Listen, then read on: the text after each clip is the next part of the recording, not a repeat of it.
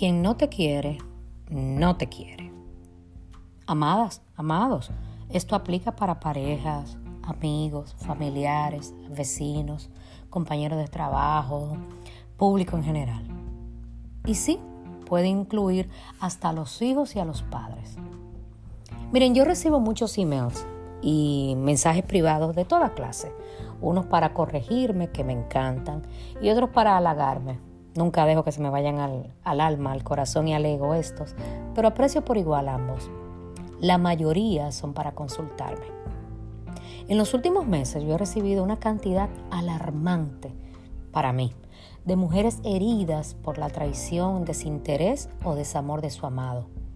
Mujeres de todas las edades que no entienden por qué esa persona les hiere, les miente, les descuida, les maltrata, las deja en visto. Mi respuesta usualmente es la misma. Amada, quien no te quiere, no te quiere. O sea, quien no te desea bien, quien no procura tu bienestar, quien no te ve como alguien apreciado, quien no te valora, quien no te, te aprecia, te cuida, hace todo porque tú estés bien, no te quiere. A quien tú no le importas, siempre le van a sobrar las, las razones para herirte. Miren, démonos cuenta de que insistir en ser querido no solo nos hace lucir necesitadas, vamos a ponernos en esto, que nos pone en una categoría inferior ante los ojos de ese que no nos quiere. Y duele, ah caramba, claro que sí, duele mucho, pero hay que pararse en la responsabilidad de admitir, fulano no me quiere. O para los amados que me están escuchando, fulana no me quiere. A veces me acepta a su lado, eh, a veces su ego le dice, mira, llama a fulana que tiene mucho que, que te dejó, tú sabes, el eguito ahí. Y por eso quizá te busca. Pero eso es egoísmo, eso no es amor. Si yo aquí no soy comprendido, comprendida, necesito valorarme y cuidarme yo y amarme yo.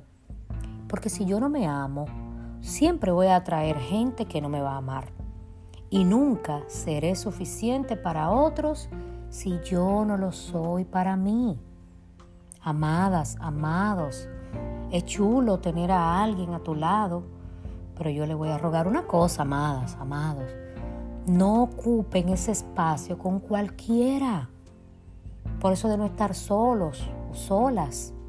Miren, cuando uno ocupa el espacio de lo que ha de ser, entonces dos cuerpos no pueden ocupar el mismo espacio al mismo tiempo.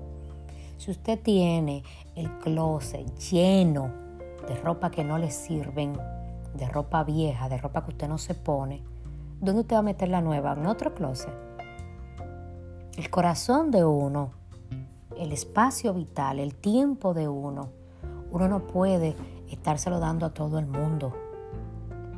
Nadie vendrá a amarnos si no nos amamos primero. Y si el puesto está ocupado, aun cuando sea por una persona que no puede o no quiere querernos, no habrá espacio, parece ser. Y entonces pasa lo que casi siempre pasa. Ay, que es complicado.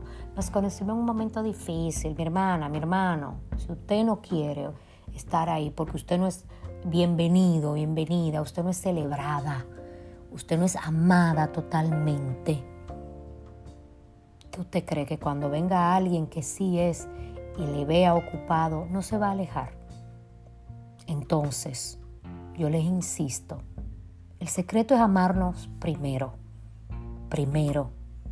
Hay que fortalecer esta autoestima para que uno nos siga incluyendo gente que no vale nuestro esfuerzo, nuestro tiempo y nuestro amor. ¿Ok? Bueno, hasta la próxima.